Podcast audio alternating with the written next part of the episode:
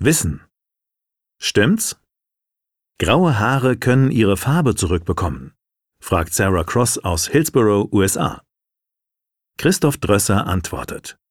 Die Zeit, Ausgabe 42 vom 14. Oktober 2021. Graue Haare haben in dieser Kolumne schon öfter eine Rolle gespielt. Können Haare die Farbe über Nacht verlieren? Kann Stress die Haare ergrauen lassen? Ja. Wachsen sieben neue graue Haare nach, wenn man eines ausreißt? Quatsch. Aber eines schien immer klar zu sein.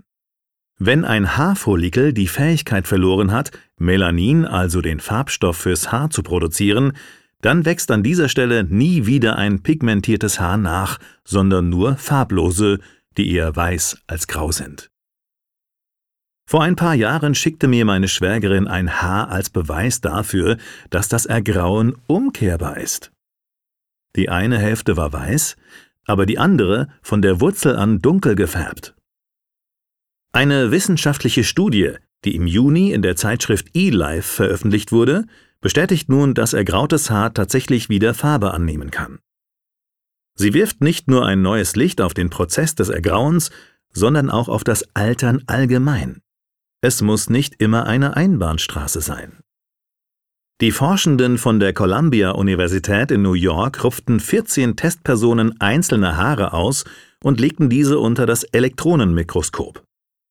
Die wenigsten Haare hatten einen so starken Farbkontrast wie das meiner Schwägerin, aber unter dem Mikroskop ließen sich auch kleinste Farbunterschiede feststellen.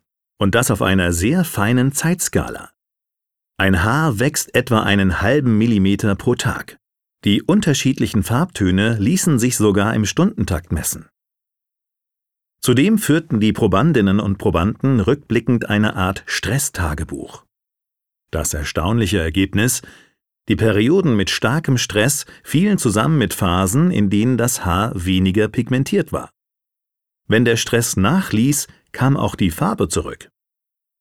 Die Wissenschaftler erstellten mit ihren Daten ein mathematisches Modell des Ergrauens. Demnach gibt es eine individuelle Altersschwelle, ab der Haar ergraut, und Stress kann diese Schwelle geringfügig vorverlegen. Das heißt aber auch, kein fünfjähriges Kind wird durch Stress graue Haare bekommen, und bei einem 70-jährigen Menschen wird der weiße Schopf seine Farbe nicht zurückerhalten, auch wenn er oder sie noch so entspannt lebt. Das Wechselspiel zwischen farbig und grau findet nur bei Menschen statt, die sich nahe an dieser persönlichen Altersgrenze befinden.